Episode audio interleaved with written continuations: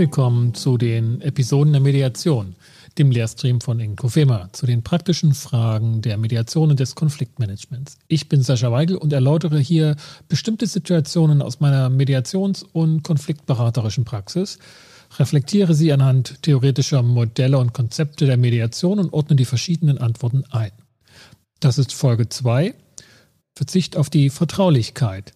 Ist es bei Mediation überhaupt möglich, auf die Vertraulichkeit zu verzichten? Folgende Fallsituation.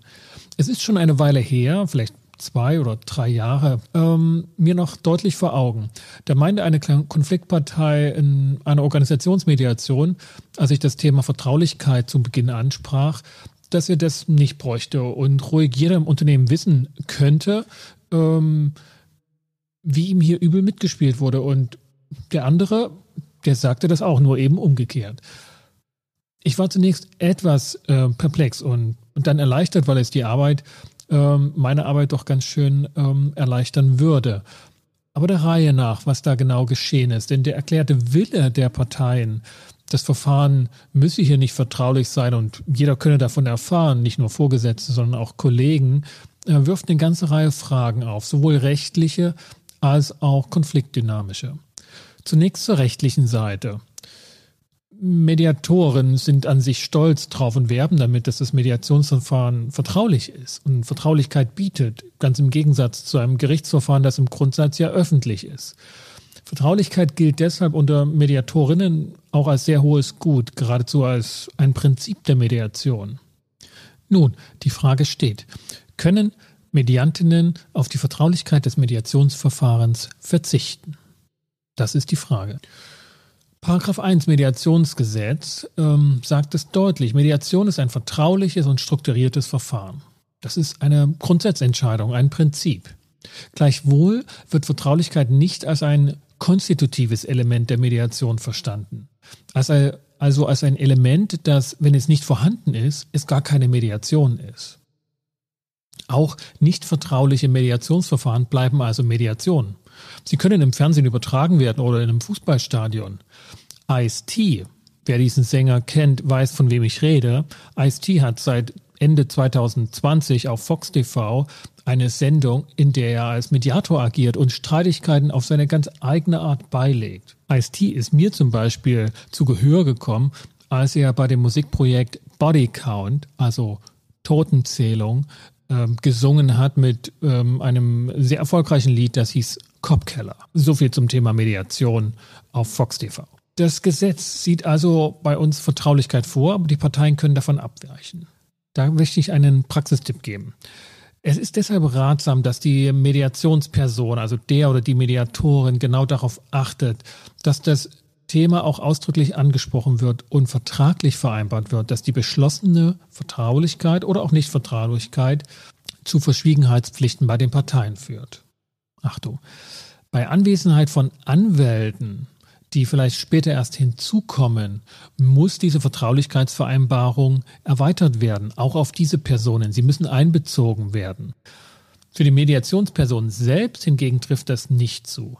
Denn für die Mediatorinnen ähm, gilt Paragraph 4 des Mediationsgesetzes, die ausdrücklich Verschwiegenheitspflichten für die Mediationsperson und ihre Hilfspersonen festlegt. Wenn die Konfliktparteien die Vertraulichkeit also vertraglich begründen können, dann können sie sie im Umkehrschluss auch wieder loswerden, also darauf verzichten. Sie können auch im Nachgang, nach Abschluss einer Mediation, bei der sie sich gebunden haben, auch wieder entbinden. Also sie können auch im Nachgang darauf verzichten, sogenannte Entbindung. Das hat konkrete Auswirkungen, vor allem für die Praxis von Mediation in Organisationen.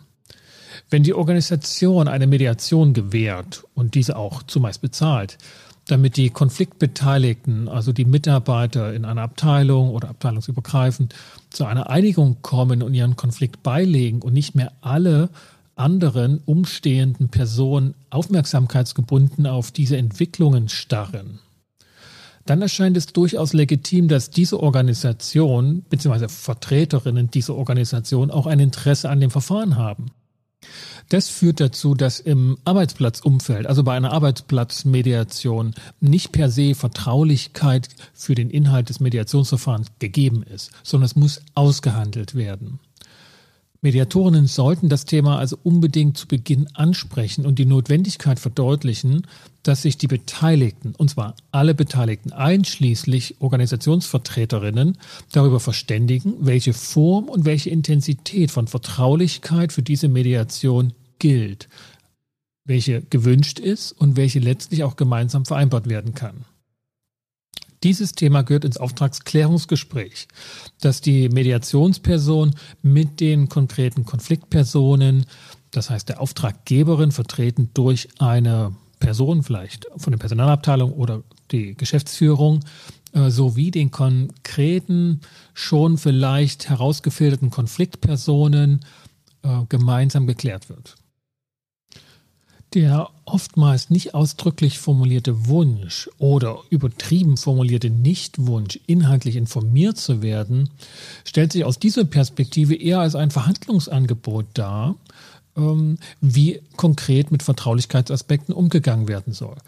Keineswegs handelt es sich bei diesem Wunsch, informiert zu werden, um eine Absicht, die man als rechtswidrig oder gesetzeswidrig einstufen müsste. Ganz im Gegenteil, es ist eher verständlich, dass die Organisation, die die Mediation initiiert hat, organisiert und in aller Regel auch bezahlt, dass sie darüber informiert werden will, wie das Verfahren läuft.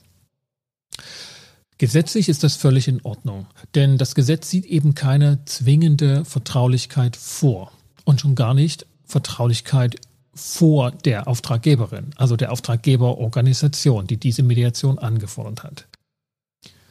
Ganz anders könnte sich jedoch das Thema aus der Perspektive der Mediation darstellen. Also wie ist das professionelle Verständnis von Mediatorinnen, die sich im Rahmen der gesetzlich zur Verfügung gestellten Spielwiese Mediation verorten wollen? Was ist für Sie professionelle Mediation? Äh, niemand, auch kein Mediator oder Mediatorin, muss ja die gesamte vom Gesetz zur Verfügung gestellte Spielwiese nutzen. Sie, man kann sich ja drinnen in, innerhalb dieser Rahmen nochmal speziell verorten. Äh, dort ist es durchaus möglich, dass Mediatorinnen der Meinung sind, ähm, dass nichts aus den Mediationsgesprächen zwischen den unmittelbar Beteiligten herausdringen darf und schon gar nicht an die Vorgesetzten oder an die Personalabteilung oder an die Abteilungsleitung. Das ist rechtens ähm, und, und machbar. Allerdings unterschätzt es das Interesse und auch die Wirkung, dass die Organisation an diesem Verfahren hat und auch berechtigterweise, aus meiner Perspektive berechtigterweise haben darf, weil sie eben diese Mediation initiiert und organisiert und so auch bezahlt. Und letztlich ja auch diese Beteiligten als Arbeitnehmerinnen, als Rollenträgerinnen, also als Funktionsrollenträger durchführen. Die Beteiligten streiten sich, weil sie Arbeitnehmerinnen in dieser Organisation sind. Da ist es doch mehr als verständlich, wenn nicht sogar das Mindeste, dass die Organisation sich auch darum kümmert und letztlich auch ein Interesse an der Art und Weise der Konfliktbeilegung hat. Soll heißen, dass Mediation in Organisation nicht den klassischen Mediationsansatz fahren kann oder durchhalten kann, weil ein relevanter Einflussfaktor die Organisation ein gehöriges Wort mitzusprechen hat. Da es hier in der zweiten Folge speziell um das Thema Verzicht und Vertraulichkeit geht, möchte ich noch einen anderen Aspekt andeuten. Was bedeutet diese Vertraulichkeit und die Verzichtsmöglichkeit für die Mediationsperson? Nun, der Mediator oder die Mediatorin unterliegen der gesetzlichen Verschwiegenheitspflicht nach Paragraph 4 des Mediationsgesetzes. Dort gibt es also eine ausdrückliche Norm. Und von dieser Verschwiegenheitspflicht können die Parteien die Mediationsperson ebenfalls im Nachgang entbinden. Noch wichtiger ist aber, dass es gesetzliche Ausnahmen gibt von dieser Verschwiegenheitspflicht. Das heißt, die Mediationsperson ist auf der einen Seite per Gesetz von Beginn an zur Verschwiegenheit verpflichtet, auch wenn sie davon entbunden werden kann. Aber das Gesetz selbst sieht schon Ausnahmen von der Verschwiegenheit vor.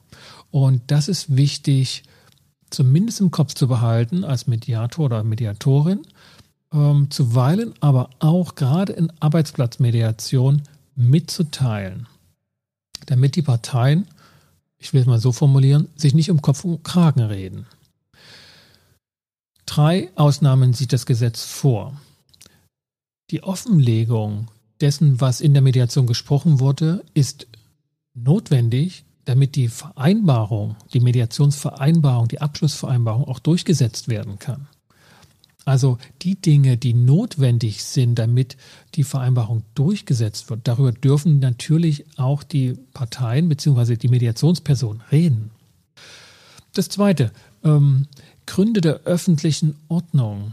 Soweit sie bestehen, ist die Mediationsperson nicht an eine Vertraulichkeit bzw. an die Verschwiegenheitsverpflichtung gebunden. Gründe für die Gefahr der öffentlichen Ordnung sind zum Beispiel Gefährdung des Kindeswohl in einer Familienmediation oder sonstige Gefahren, die die Parteien im Wege ihrer Abrede, im Wege ihres Mediationsverfahrens begründen. Zum Beispiel die Gefahr, dass sie eine Straftat begehen.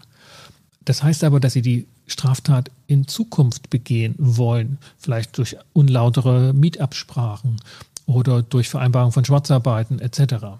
in der Arbeitsplatzmediation. Ähm, was nicht darunter fällt, sind nicht einfach so darunter fällt, sind Straftaten, die vielleicht schon begangen wurden.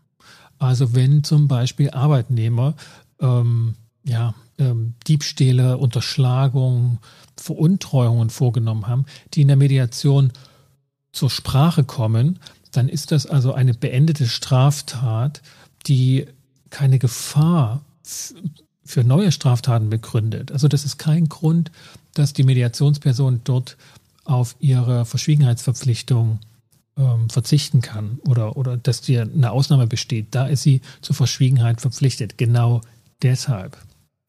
Der dritte Grund, ähm, der zur Ausnahme von der Verschwiegenheitsverpflichtung führt, ist eine Offenkundigkeit und eine Bedeutungslosigkeit von Tatsachen. Derartige Tatsachen, wenn darüber die Mediationsperson spricht, äh, vielleicht mit ähm, Kollegen oder in, in einer Rede oder in einem Tischgespräch, dann ist das kein Verstoß gegen die Vertraulichkeit, soweit, wie gesagt, diese Tatsachen offenkundig und bedeutungslos sind. Und nun noch ein Wort zur konfliktdynamischen Seite unserer Ausgangsfragestellung, was es bedeutet, wenn Parteien auf Vertraulichkeit verzichten.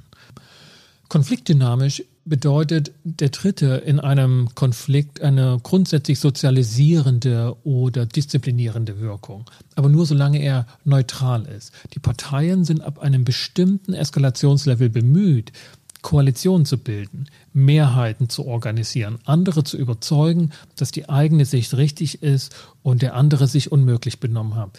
In dieser Gefahr der Anwerbung der, für die eigene Sichtweise ist jede Person, die hinzukommt, die in den Dunstkreis des Konflikts kommt. Davon können Arbeitsplatzkollegen ein Lied singen und Mediatoren natürlich auch, weil man sie natürlich auch testet, ob sie nicht doch irgendwo für die eigene Meinung zu gebrauchen sind. Wenn also Konfliktbeteiligte daran interessiert sind, dass die, das Publikum die Bande darstellt, über die dann kommuniziert wird.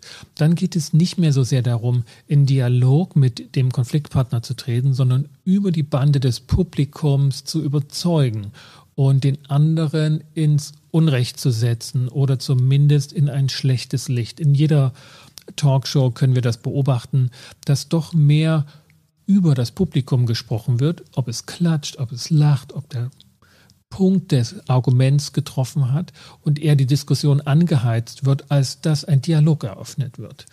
Und unter diesem Aspekt hat es natürlich eine Bedeutung, wenn die Parteien ähm, übertriebenermaßen davon überzeugt sind, dass Vertraulichkeit überhaupt nicht notwendig ist, sondern ganz im Gegenteil alle Welt hören kann, worum es hier geht. In dieser Gefahr sind Mediationspersonen ebenso, ich hatte es schon angedeutet, und sie trainieren sich deshalb auch ganz besonders in ihren Ausbildungen, möglichst keinerlei Anhaltspunkte für derartige Interpretationen auf der konfliktbeteiligten Seite zu liefern, geschweige denn entsprechend parteilich selbst zu agieren. Vielen Dank für dieses Mal. Beim nächsten Mal beschäftigen wir uns mit der Anfrage zur Mediation und worauf zu achten ist, wenn nur eine Seite kommt und anfragt, ob Mediation hier möglich ist. Ich freue mich auf Sie, wenn Sie wieder mit dabei sind. Für den Moment bedanke ich mich, dass Sie hier reingehört haben. Bleiben Sie uns gewogen. Ihr Sascha Weigel.